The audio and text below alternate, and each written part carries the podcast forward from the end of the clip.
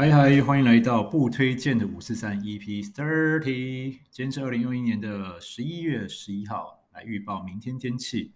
明天十一月十二号，礼拜五，最低温十八度，最高温二十一度，啊、呃，有十趴的降雨几率，还是属于一个比较干冷的天气。不过太阳没有像今天来的这么大，所以可能体感温度会再更冷一些些。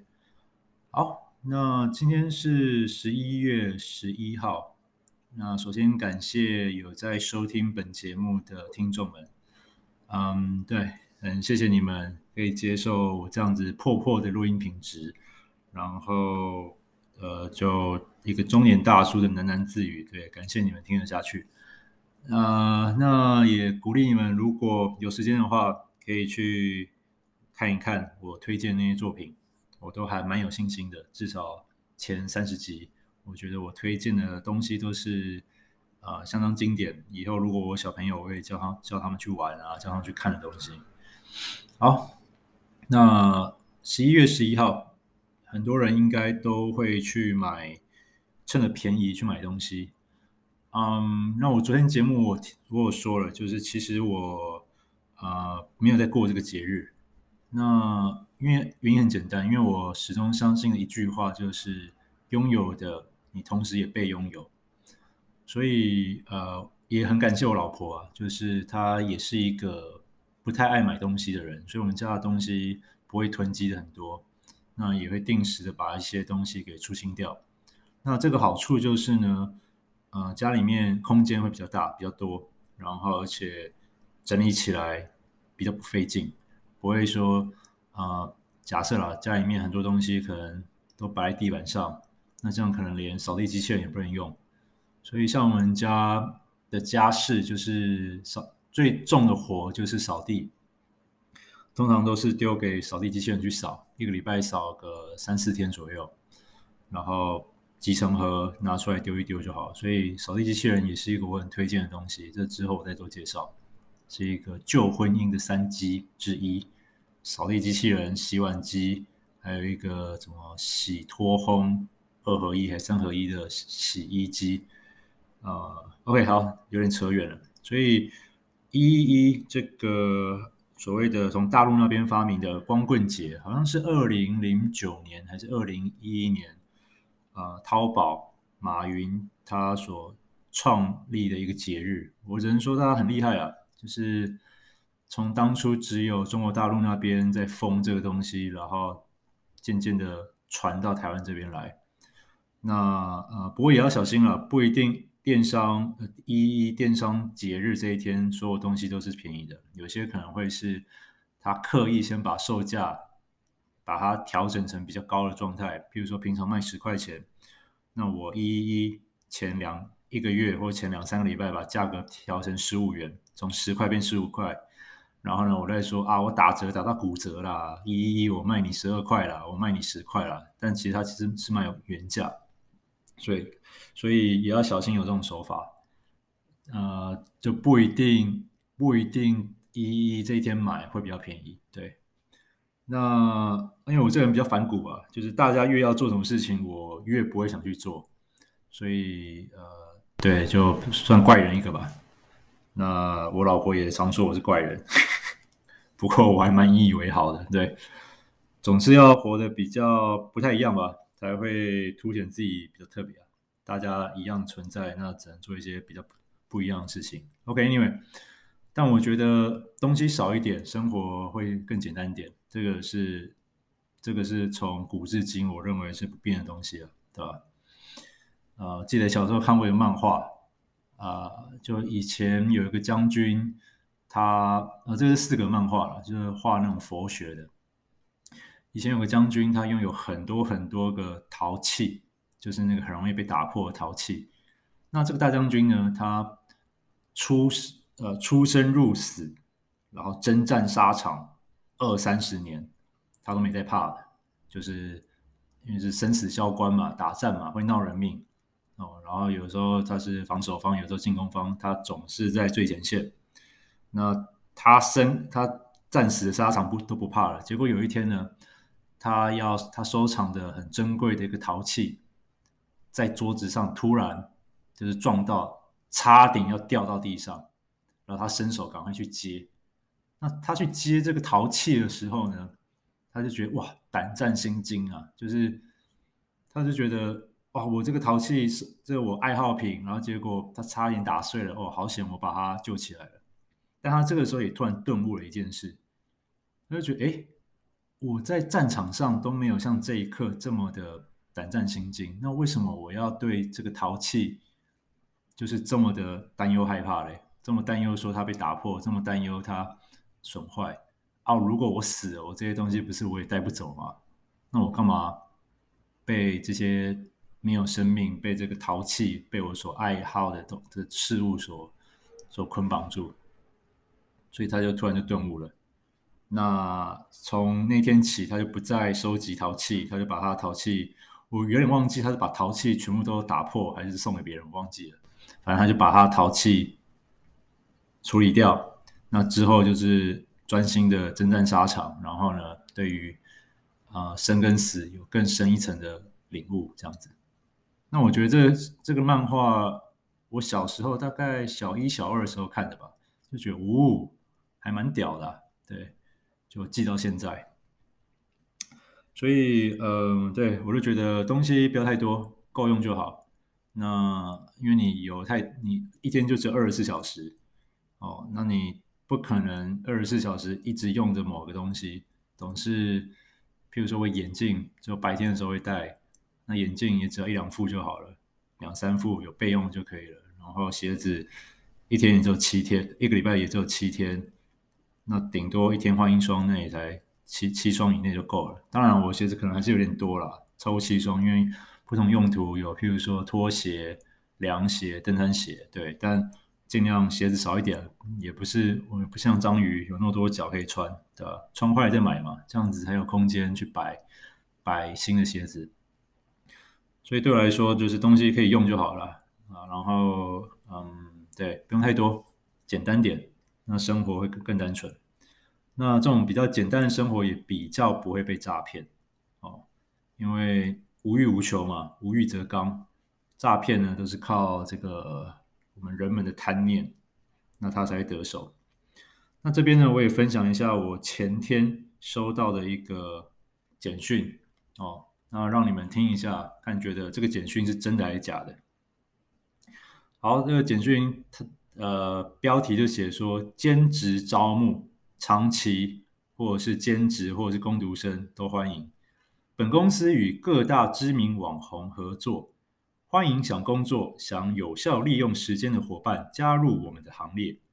那职务名称呢，叫做 Facebook 点赞专员、Instagram 点赞专员，然后后面刮胡手机点赞相关作品。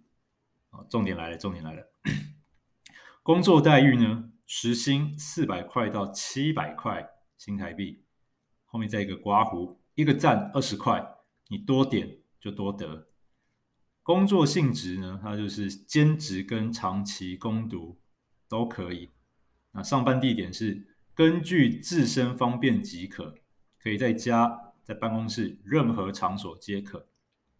上班时段从早上九点到凌晨五点都 OK。然后休假制度依公司规定，可上班日不限，应征人数不限，应聘人员时薪五百块起跳。好，然后呢，他说后面在写，稳定出勤者将优先培育为小组组长，时薪最高可高达七百元，就是每小时可以赚七百块。然后。OK，然后后面就留了一个联系我们的 Line ID 是多少？好，时薪七百诶，对吧？感觉好像赚钱很简单啊。那如果你不是小组长，你时薪也至少五百起跳啊。这跟我以前当家教时薪有的拼啊。我以前二十呃十八年前当当家教，大概时薪就是三百到到七八百不等，看这接什么啦。如果说是接的是陪读。这个时薪大概三百多，因为只是陪读嘛。如果是家教，也要看是国中还是高中，那时薪也才五百到八百之间。对，哇，很赚啊！那这工作这个简讯，你们认为这个是真的还是假的？好，这个我直接破梗。那这是一个诈骗简讯。那可能会想说，诶，他是这个应征工作的，那他那到底能诈骗什么？他其实诈骗的是呢，套出你的，他呃，对方会以要汇款，公司要汇汇钱到你的账户里面，所以要你的账户。那如果你只给他账户，那还没关系。但如果你连密码也给他了，那么他就会用你的账户去做一些非法的事情。他可能要你提供你不常用银行账户，那他们呢会汇钱，然后再把钱呢，在他们会用一套说辞让你相信说，啊、他们要这个账户是有正当用途的，所以需要你的账账户跟密码。然后呢，他也实际汇钱给你了。前面几次博得你的信任之后呢，他就把你的账户当做一个洗钱账户。那日子久了，你一定会被抓。被抓之后呢，就会被起诉说你协助诈骗犯。所以，呃，所以这种工作呢，表面上看起来好像很轻松，然后还好像很很好赚钱，而且也很方便，你在家就可以工作。那他可能头一两个月都会按时给你薪水，但要小心。当他取得你信任的时候，他一定会跟你来骗账户密码。然后，因为你们已经建立了基本的信任感了，所以你可能也不疑有他，想说哇，这么好的工作，哇，他如果提供密码，说不定他会升我做小小组长哦。然后这个密码他们也只是扩大公司经营用的，对，你就这样被骗了。所以小心这种看起来好像很轻松、很好赚钱的工作，哇，去点赞，每个小时就可以赚五六百块，哇靠！如果生活这么简单，非洲就没有难民了。OK，那所以从一一一购物到生活简单点到诈骗，所以嗯，对，呃，这个光棍节，大家祝大家可以不要被这个商人的话术所影响太多。当然还是可以捡便宜了，但是不要不要太太沉迷其中。对，过凡事勿过度啊，过度了就不好。好，那生活如何简单嘞？很简，如何简单又过得快乐呢？很简单，就是去看免费的娱乐。那今天呢，我知道这转的有点硬。今天呢，我来推荐一个身为所谓的呃亚洲人，可能都会听过的一个作品。哦，我也是今天第一次介绍小说类的东西，第一个推荐小说就来推荐鼎鼎大名的金庸。OK，那金庸这个作者呢，他本名叫做查良镛。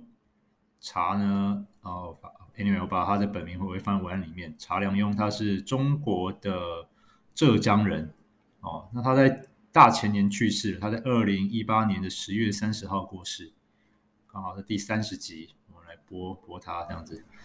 那死的时候是九十四岁，嗯。不知道听众有没有真的还没有看过金庸的？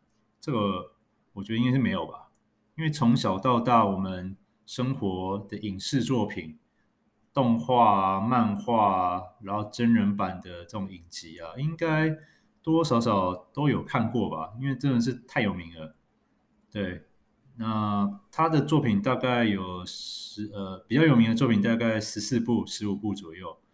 那每一部的作品呢，如果取他的字首字的话呢，那就是可以变成一首诗，叫做“飞雪连天射白鹿，笑书神侠倚碧鸳”。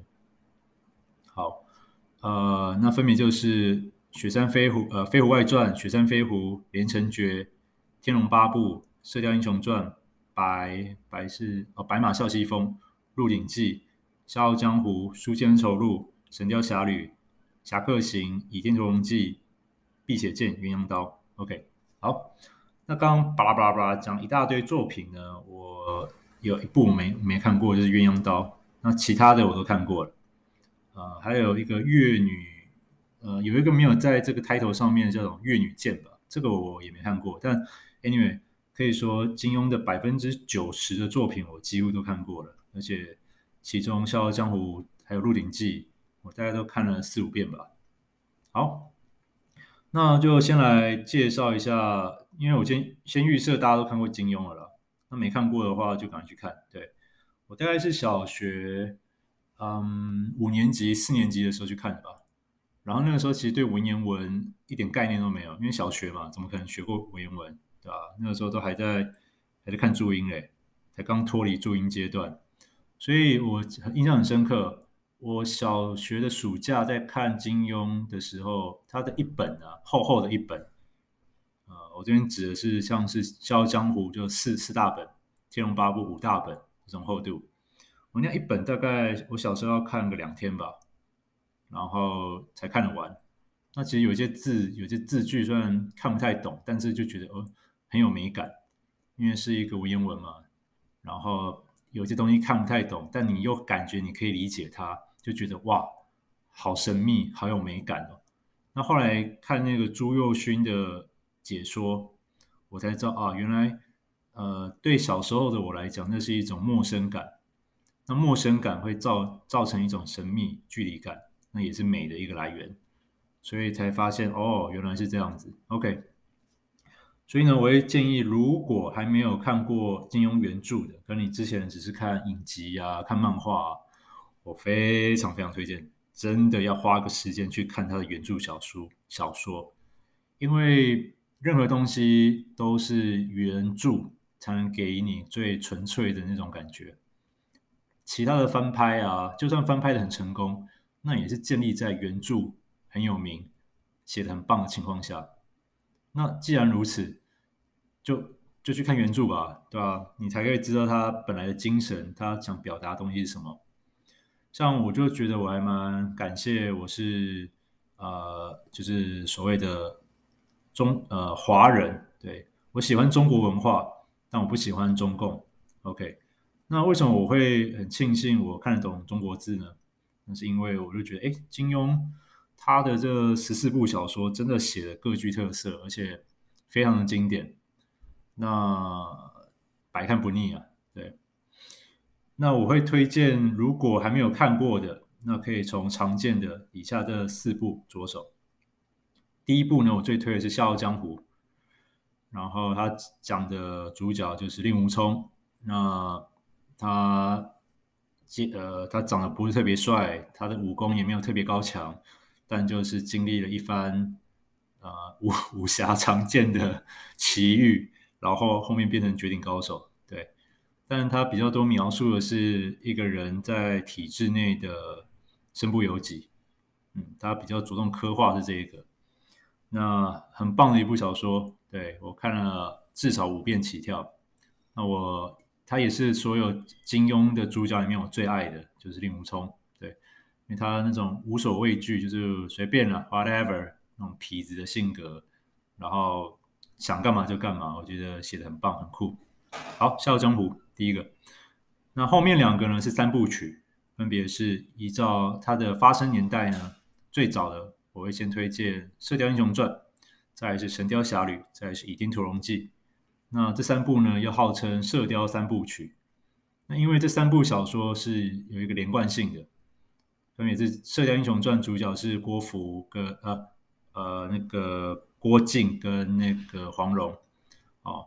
那《神雕侠侣》讲的是杨过跟小龙女，那这两部是有相关联的，就是呃呃郭靖他们生的小孩郭芙、郭襄在《神雕侠侣》有出现，哦，所以这两部是连在一起的。然后《神雕》跟《倚天屠龙记》也是连在一起的。反正这三部呢，因为剧情互相有些微的连贯，所以统称为《射雕三部曲》。OK，所以这几部呢，就是《射雕三部曲》加加《笑傲江湖》，是我最推荐。如果没看过金庸原著的，可以去看。那可以先看《笑傲江湖》，我觉得《笑傲江湖》它的节奏很快，在金庸所有作品里面，《笑傲江湖》是偏比较后期的作品，所以它的节奏拿捏得很好，不会让你感到无聊。啊、应该说金庸作品都不太会让人无聊了，但是他早期的作品。呃，节奏比较慢一些，所以我会比较喜欢他后期的作品。对，好，那如果说前面这四部你都看完了，那可以再进阶的去看我以下推荐的这几部啊、分别是《天龙八部》《鹿鼎记》《侠客行》还有《连城诀》。那《天龙八部》跟《鹿鼎记》呢，都是比较厚的小说，都是比较长篇的，更长篇的。《笑傲江湖》啊，他们都是四本的，四本、四本、四本。那《天龙八部》跟《鹿鼎记》是五本，五大本。呃，然后我会比较推荐，可以先从《鹿鼎记》开始看，因为《鹿鼎记》呢，它写的呃是一个武侠成武侠的元素最少的一本小说。写的就是韦小宝这个非典型的武侠人物，然后呢，就是呃，跟红花会的这个他师傅叫什么陈陈近南吧，对吧？啊、生平不是陈近南，变成英雄也枉然。对，好，那他跟这红花会，他同时是诶，好，这边先先不破梗，我讲了就不好玩了。Anyway，你们自己去看吧。《鹿鼎记》也是一个节奏很快的一个小说。然后呢，而且看着韦小宝靠一张嘴行骗江湖，就觉得哇靠，这个反套路反得很深啊。那因为是清朝嘛，描写是清朝，所以它也是代表一个武侠终结。所以我觉得金庸他在把历史跟武侠糅合在一起的这个能力很强啊，虚虚实实、真真假假，他都把它写在一起了，你就觉得哇，写的特别真实，写的很棒。好，那《天龙八部》呢，讲的是三个主角。啊、呃，分别是萧峰，然后还有这个段誉，还有虚竹，OK，三个主角的故事，所以他花，嗯，这也是金庸他第一次写到五五大本，所以《天龙八部》也是一个很长篇的小说。但，嗯，我小时候看完一遍之后，就觉得看得有一点小小痛苦吧，就感觉呃硬着头皮把它看完的，可能是因为我小时候比较比较没有耐性吧，所以五本五大本对我来说真的是太太厚了，对。呃，如果以后有时间，我可能会再尝试看第二遍吧。OK，Anyway，那它也是一个很多爱恨情仇在里面的故事，那也推荐去看一看。很多的作品也都引用《天龙八部》。好，那我特别花时间介绍的就是《侠客行》跟《连城诀》。那《侠客行》呃，《侠客行》我觉得还好，我先跳过好了。先介绍《连城诀》，《连城诀》是我第二个喜欢的，前三喜欢的金庸小说。我最喜欢的三本三个著作分别是《笑傲江湖》《鹿鼎记》还有《连城诀》。那《连城诀》它只有两本，诶，一本一本还两本？诶，有点忘了。反正 anyway 它是比较小的作品。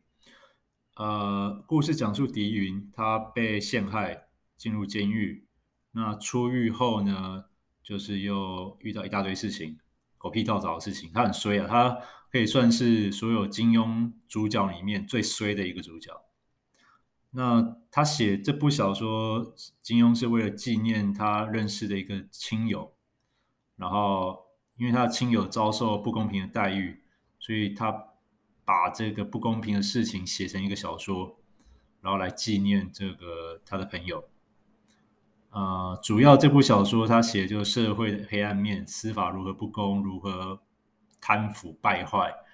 那小人物如何在生活泥沼中挣扎的不要死掉，然后保持自己最后的良知？那在里面你可以看到，其实当好人代价是很高的，嗯，当一个好人成本是是很高的。所以，呃，小时候我们接触到接收到观念都是你要当好人啊，要怎样要守法啊，但越长越大越觉得，哎，好像当坏人。会比较开心啊，就是对啊，但 anyway 我也不知道哎，就以后如果我要教小孩的话，我可能就叫他当个斑马吧，啊、平常大部分的时候守法，但但如果不会影响他人情况下，违个法不会怎么样了，对吧？因为完全当个白纸，完全当个百分之百的好人，这个这个成本，这个代价真的太大了。OK，那也欢迎大家，如果不同想法，也可以。可以跟我交流一下，这是我自己的想法。当个百分之百的好人，代价太大，嗯，真的。好，那嗯，OK，所以如果还没有看过原著小说的老样子，赶快去看吧。就这个，我在小学，我大概在国中吧，我在上高中之前，我应该就把所有的金庸小说我都看完了。那它对于我写作文没有帮助，对。看金庸小说对于写作文没有任何帮助，所以不会帮助你考试。但是呢，如果你看得懂金庸了，那对于你在学文言文会有很，就是你会觉得，哎，文言文没那么难嘛？对，因为我是先接触金庸，我才接触文言文，就是课文学那些东西。我不知道现在小朋友国文课还有没有接触文言文，但 anyway，我觉得如果嗯，如果还没有没有看过了，反正去看就对了，很棒。对，那嗯。现在网络上也都有电子版的，那所以应该相比我那个年代，应该是方便更多。但还是拿在手上感觉比较好啦。所以，呃，如果有办那个市立图书馆图书卡的，也可以去图书馆借来看哦，或者是去漫画店租一两本来看。好，那就这样。希望一一一这个光棍节呢，大家可以克制。购买的欲望，让自己的生活简单一些。那我们就下次见喽！也谢谢有在收听的各位听众，真的非常非常感谢你们每一集的收听。那我会尽量让我的录音品质好一些。嗯，之前有录过几次音，我都把它砍掉了，也都是因为中间有一些呃太多的干扰。对，那希望尽量可以给你们比较好的收听体验。那就先这样子喽，我们下次见，拜拜。